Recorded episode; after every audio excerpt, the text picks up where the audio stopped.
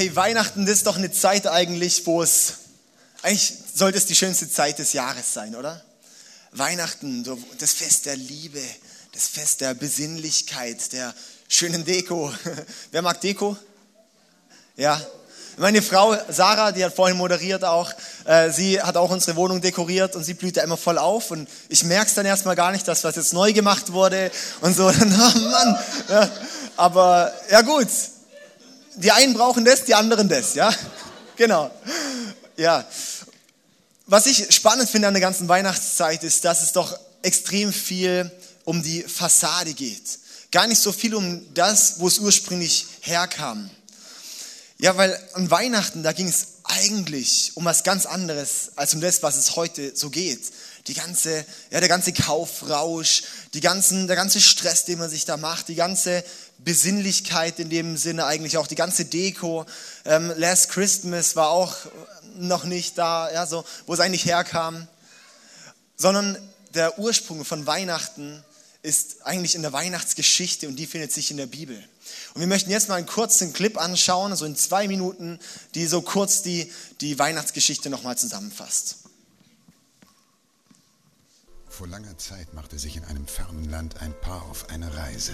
Sein Ziel war eine Stadt namens Bethlehem. Der Mann hieß Josef und war Zimmermann. Seine Frau hieß Maria und erwartete ein Kind. Deshalb ritt sie auf einem Esel, während Josef zu Fuß ging, über Berge, durch Täler und auf staubigen Straßen. Ihre Reise war lang und beschwerlich, und als sie nach vielen Tagen eines Nachts schließlich Bethlehem erreichten, waren sie sehr, sehr müde, und die Nacht war dunkel und kalt. Maria und Josef machten sich auf die Suche nach einer Herberge. Doch leider wollten zu jener Zeit sehr viele Menschen in Bethlehem übernachten. Und so gab es in der ganzen Stadt kein einziges freies Bett mehr. Ein freundlicher Gastwirt hatte Mitleid mit ihnen. Dort hinten am Ende der Weide steht ein Stall, sagte er. Da könnt ihr euch in Stroh legen und an den Tieren wärmen. So gingen die beiden zum Stall und richteten sich zwischen Ochs und Esel ihr Nachtlager ein. Und siehe da, in dieser Nacht wurde das Kind von Maria geboren. Es war ein Sohn und seine Mutter nannte ihn Jesus. Maria wickelte Jesus und bettete ihn in das weiche Heu einer Futterkrippe. Währenddessen hüteten ein paar Hirten auf den Feldern ihre Schafe. Ihnen erschien ein Engel, der von der Geburt des Kindes berichtete, und sogleich machten sie sich auf zur Krippe. Zur selben Zeit leuchtete über dem Stall ein ganz besonderer Stern. Er war größer und schöner und strahlte viel heller als alle anderen Sterne neben ihm. Und selbst die Menschen in weiter Ferne konnten ihn am Nachthimmel über dem Stall von Bethlehem stehen sehen. Auch drei Weise aus dem Morgenland bemerkten den wundersamen Stern. Hurra, das muss ein Zeichen dafür sein, dass unser neuer König geboren ist, freuten sie sich. Sie packten die wertvollsten und schönsten Geschenke ein, die sie besaßen. Dann stiegen sie auf ihre Kamele und ritten in Richtung des Sterns, um das Neugeborene zu begrüßen. Als die drei Weisen am Stall zu Bethlehem ankamen, war die Freude groß. Sie beschenkten das Jesuskind reichlich mit glänzendem Gold, duftendem Weihrauch und kostbarer Myrrhe und blieben die ganze Nacht.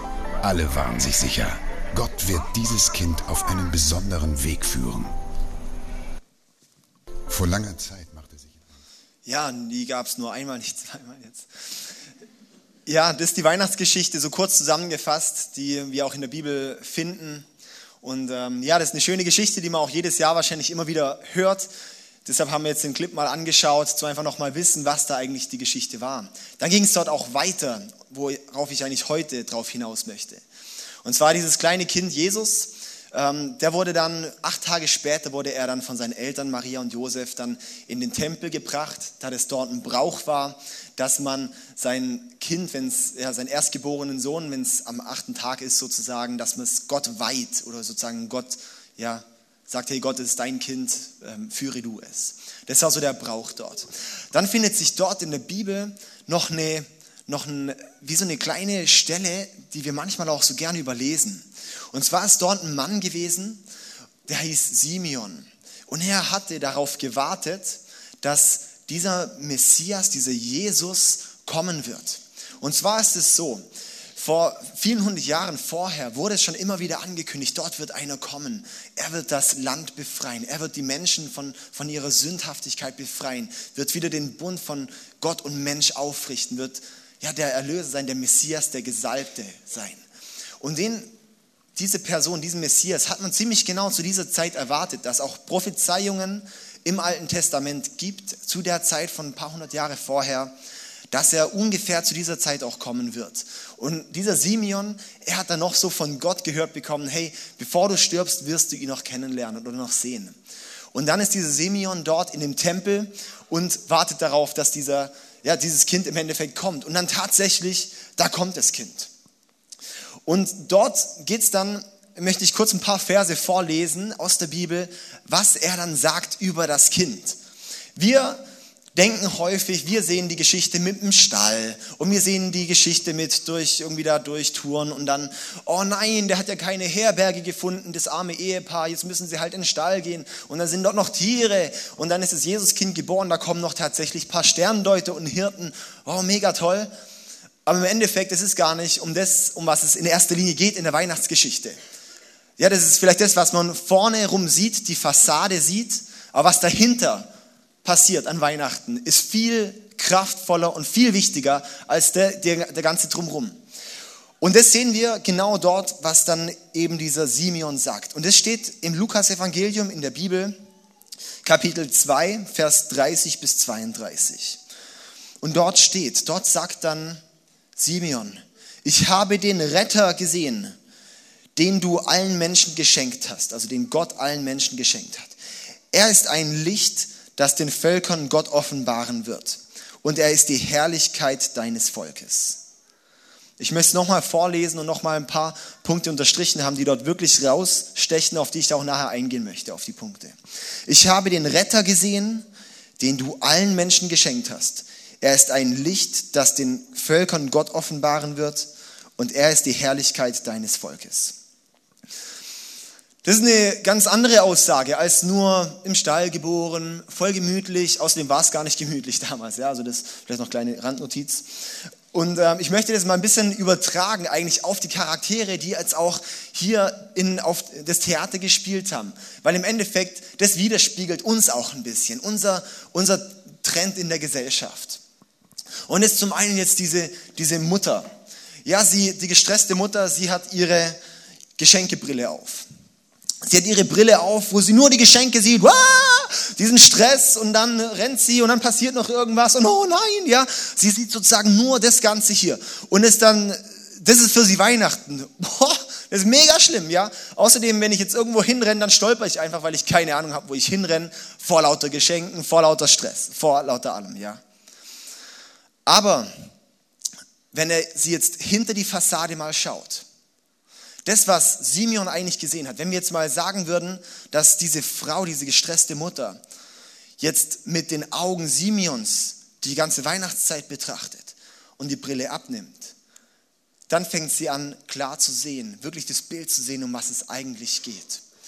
Was ist es, um was geht es eigentlich an Weihnachten? Das lesen wir dort in den Versen, dass Jesus derjenige ist, der der Retter äh, der, ähm, der das Geschenk ist. Er wurde uns geschenkt. Nicht, dass ich die ganze Zeit nur denken muss, was schenke ich jetzt? Oh, und wenn der mir was schenkt, dann muss ich dem ja auch noch was schenken. Und da, da drehen wir ja völlig durch. Sondern dass wir sehen, hinter Weihnachten, hinter der ganzen Fassade, die wir haben, ist die eigentliche Bedeutung, dass uns etwas geschenkt wird. Nicht von unseren Familienmitgliedern oder wem auch immer, sondern von Gott selbst. Und das ist das Kind, das gekommen ist. Das ist Jesus. Jesus ist das Geschenk an dich. Für jeden. Für jeden Einzelnen ist Jesus gekommen. Warum?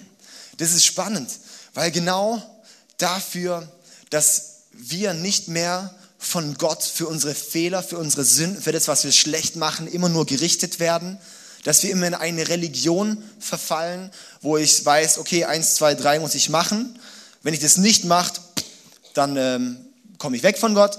Wenn ich dann aber gut bin, ein paar Mal mehr, ja, wenn es dann die Waage hält, dann schaffe ich es vielleicht, vielleicht nicht, ich weiß ja nicht genau. Ja, das ist so das, was, was, was Religion eigentlich ist. Aber Jesus kam, um diese Religion, um dieses Gesetzliche und dass wir nach unseren Werken nur gerichtet werden, zu, zu unterbrechen, abzukatten und zu sagen, hey, jetzt bin ich gekommen dass ihr frei werdet. Dass du nicht denken musst, jetzt musst du für deinen Gott noch mehr leisten. Jetzt musst du da noch mehr bringen. Jetzt, du bist jetzt frei von dem, oh Gott, bin ich überhaupt gut genug für dich? Vielleicht sitzt du heute hier und fragst dich, ja, jetzt bin ich vielleicht mal hier in der Kirche. Aber hey, was ich jetzt alles angestellt habe, vielleicht auch im letzten Jahr, hey, da, da will Gott sicher nichts mit mir anfangen. Und genau dort rein kam Jesus und hat gesagt, du bist nicht abhängig von dem, was du leistest, sondern du bist abhängig von dem, dass ich dich liebe und ich dir meine Liebe schenke, dass du von mir angenommen bist, gerechtfertigt bist und mit mir leben kannst. Das ist das Geschenk von Weihnachten, ja. Dann schauen wir die zweite Person an. Unseren kein Bock Assi. Ja, der langsam einfach ein bisschen, ein bisschen sauer wird. Also der Angry Birds. Ungefähr hin. Ja. Das ist was dann häufig auch Leute hinter Weihnachten sehen, die sich dann nur aufregen, ah, was ist denn da los? Und die sich dann gestresst fühlen und, und ähm, dann, dann auch alles negativ sehen, die dann sagen, oh, was ist denn das? Endlich ist es doch mal vorbei. Und ja, so das ist im Endeffekt was, puh, wo man dann selber mega auch, mega auch belastet wird. Aber wenn wir dort jetzt auch das Ganze mit Simeons Augen sehen und diese Brille abnehmen, dann sehen wir, dass ich nicht zocken als meine Rettung sehe oder dass ich jetzt nicht meine Anerkennung als meine Freunde, äh, als, als meine Rettung sehe, sondern dann sehe ich, dass Jesus in mein Leben gekommen ist als Retter. Das steht in diesem Bibelvers. Jesus ist der Retter, der gekommen ist. Retter von was? Retter von dem, dass wir häufig so in uns selbst gefangen sind. Ich sehe das so häufig, dass Leute sagen, ich bin noch frei und ich mache, was ich will. Aber im Endeffekt, wenn man ganz genau hinguckt, sind Leute Sklaven von irgendwelchen negativen Verhaltensmustern, die sie selber nicht unterbrechen können. So viele Süchte, so viele psychische Erkrankungen heutzutage, das können wir gar nicht fassen. So viele Ängste, wo wir heutzutage gefangen sind. Und das ist eine Folge, bin ich mir garantiert sicher, von dass wir häufig denken, ich bin eigentlich mein eigener Herr, weil wir sind es eigentlich gar nicht. Wir haben uns eigentlich nicht selber im Griff. Ich bin nicht mein eigener Retter. Diese Süchte, diese, diese Sachen sind nicht mein Retter. Die sind auch nicht dein Retter. Das garantiere ich dir. Weil du wirst es merken, du wirst zu der einen Sache rennen und dann denken, oh, jetzt finde ich dort vielleicht meine Erfüllung, hast vielleicht so ein Loch in dir, dann eine Zeit lang ist es vielleicht gut. Aber dann rennst du irgendwo anders hin und probierst irgendwas anderes und merkst, auch, auch das erfüllt dich nicht. Auch das bringt dich nicht durch. Und genau dort rein kam Jesus als Retter als Retter von der Sklaverei von dir selbst, als Retter von den negativen Verhaltensmustern in deinem Leben, als Retter von dem, dass du in dir selbst gefangen bist. Und das ist die Aussage von Weihnachten für dich, dass Jesus dein Retter ist, dass er dich befreien möchte, dass Jesus für dich ist. Schau nicht zu sehr auf, diesen, auf diese Fassade außen, sondern Geh tiefer. Nimm deine Brille ab, die du dort hast.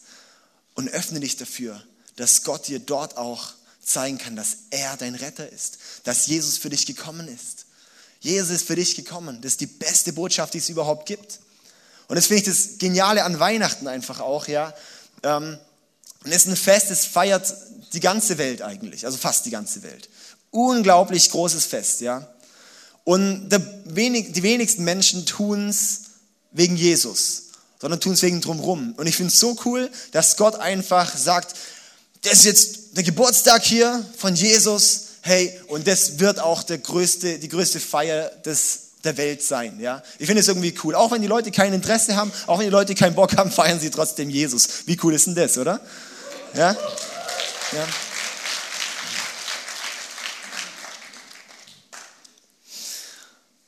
Und dann kommen wir zum letzten Punkt, zur letzten Person.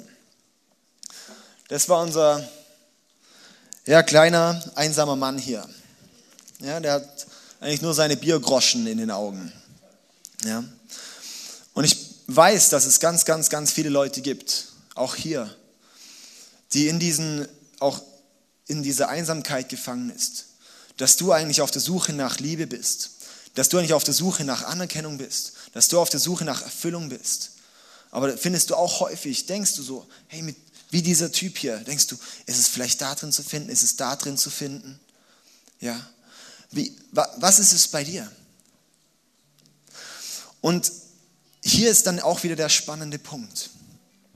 Wenn wir anfangen, diese Brille abzunehmen, diese Fassade abzunehmen, diese Lüge abzunehmen, die wir uns häufig auch selbst einreden, und anfangen mit Simeons Augen darauf zu schauen und zu sehen, hey, das ist nicht das Fest der Hiebe. Das ist es vielleicht, wenn du getäuscht wirst von deinem Umfeld. Aber wenn du wirklich verstehst, was hinter Weihnachten gemeint ist, dann ist es genau dort, dass Jesus dann kommt und sagt, hey, ich möchte dich dort jetzt befreien aus deinen Sorgen. Ich möchte nicht, dass du denkst, es ist ein Fest der Hiebe, sondern dass du genau weißt, hey, jetzt erlebst du Liebe. Auch wenn vielleicht dein Umfeld dich enttäuscht. Vielleicht bist du heute hier und denkst, hey, du bist so enttäuscht von deinen Freunden, von deiner Familie, von Kirche vielleicht auch. Ja, bist du enttäuscht, denkst du, was machen die eigentlich? Aber genau dafür ist auch Weihnachten da, um dahinter zu sehen und zu sagen, hey, Jesus liebt dich. Auch unabhängig von dem, was andere Leute über dich sagen. Unabhängig von dem, was, was dir vielleicht mitgeteilt wird. Unabhängig von, von dem, was du leistest. Sagt Jesus einfach, hey, und ich liebe dich. Ich bin für dich gekommen. Nimm meine Liebe an. Lebe mit mir Gemeinschaft. Lebe mit mir dieses Leben. Dafür kam Jesus auf die Welt. Dass er gesagt hat, ich möchte dich von deiner Einsamkeit befreien und dass ich zu dir komme und du jetzt von heute an mit mir eine Beziehung leben kannst, mit Gott selbst eine Beziehung leben kannst. Das ist so unglaublich kraftvoll, dass wir durch Weihnachten, dadurch, dass Jesus auf diese Erde kam, Gott in Person auf die Erde kam, dass wir somit einfach Zugang zu Gott haben, dass wir damit einfach eine Beziehung mit Gott leben können. Das ist so kraftvoll.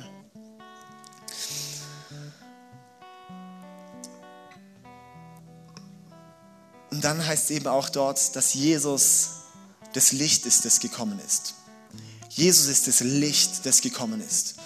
Und ich finde es so schön, wir sehen häufig überall Lichter, Deko und alles. Aber wenn wir dort auch mal sagen, jetzt nehme ich dort mal diese Fassade ab, schau dahinter, was die eigentliche Bedeutung ist. Dass ich, wenn ich ein Licht jetzt anschaue, sage, hey, damit sagt Jesus mir jetzt, hey, er ist das Licht, das in diese Dunkelheit gekommen ist. Und ich bin der Überzeugung, wenn du in deinem Leben Dunkelheit hast, wenn du in deinem Leben ja, wirklich dunkle Stellen hast, dann ist dort die einzige Lösung, dass dort Licht reinkommt und somit die Dunkelheit geht. Wenn wir hier das komplette Licht ausmachen würden, dann ist dunkel, oder? Ja? Dunkelheit ist nur ein Mangel oder ja, ein Mangel an Licht. Wenn Licht drin ist, dann ist es nicht mehr dunkel. Das heißt, Dunkelheit geht automatisch, sobald Licht reinkommt. Wenn in deinem Leben Dunkelheit ist, wenn du dort diese dunklen Stellen, diese Sehnsucht hast, dann such sie nicht hierin. Dann such sie auch nicht in irgendwelchen Süchten.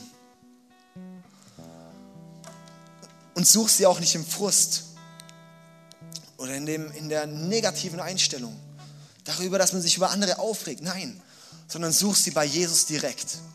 Er ist gekommen auf diese Welt als Licht, dass dieses Licht in dein Leben kommen kann, dass deine Dunkelheit erhellt wird. Und das ist so genial. Und das ist das, was wir an Weihnachten feiern. Ja? Sind wir da dabei? Yes. Ja, und ich finde es so genial. Und das ist für mich das Schönste, was es gibt.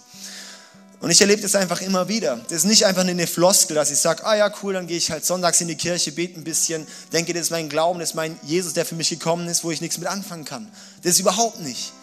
Sondern Jesus in mein Leben einzuladen, mit Jesus mein Leben zu gehen, das Licht in meinem Leben zu haben, bedeutet, ich kann hier wirklich mit ihm gehen. Wenn ich mit ihm rede, wenn ich zu ihm bete, dann antwortet er mir auch. Er gibt mir die Ohren, dass ich ihn hören kann.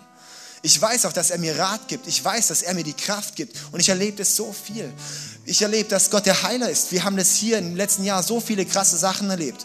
Eine Person, die blind war, hat plötzlich wieder sehen können. Einer, der seine der Rippen gebrochen oder geprellt hatte, von einer Sekunde auf die andere geheilt. Ja? Aus nichts raus. Ärzte können es nicht erklären, was da passiert ist. Und das ist die Kraft von Jesus. Das ist nicht irgendwie irgendein Zufall. Das, das, das geht nicht. Nicht wissenschaftlich nachweisbar, für die Ärzte nicht nachvollziehbar. Und das ist Jesus. Jesus ist übernatürlich. Und wir sehen häufig dieses, nur dieses kleine Kind, dieses verlorene Kind im Endeffekt in dieser Krippe. Und denken dann, was soll dieser Jesus mit mir zu tun haben? Aber wir wissen, dieses kleine Kind ist Gott, er ist der Retter. Und ich möchte da nochmal den, den Vers vorlesen von vorhin, wo steht, ich habe den Retter gesehen, den du allen Menschen geschenkt hast. Er ist ein Licht, das den Völkern Gott offenbaren wird und er ist die Herrlichkeit deines Volkes.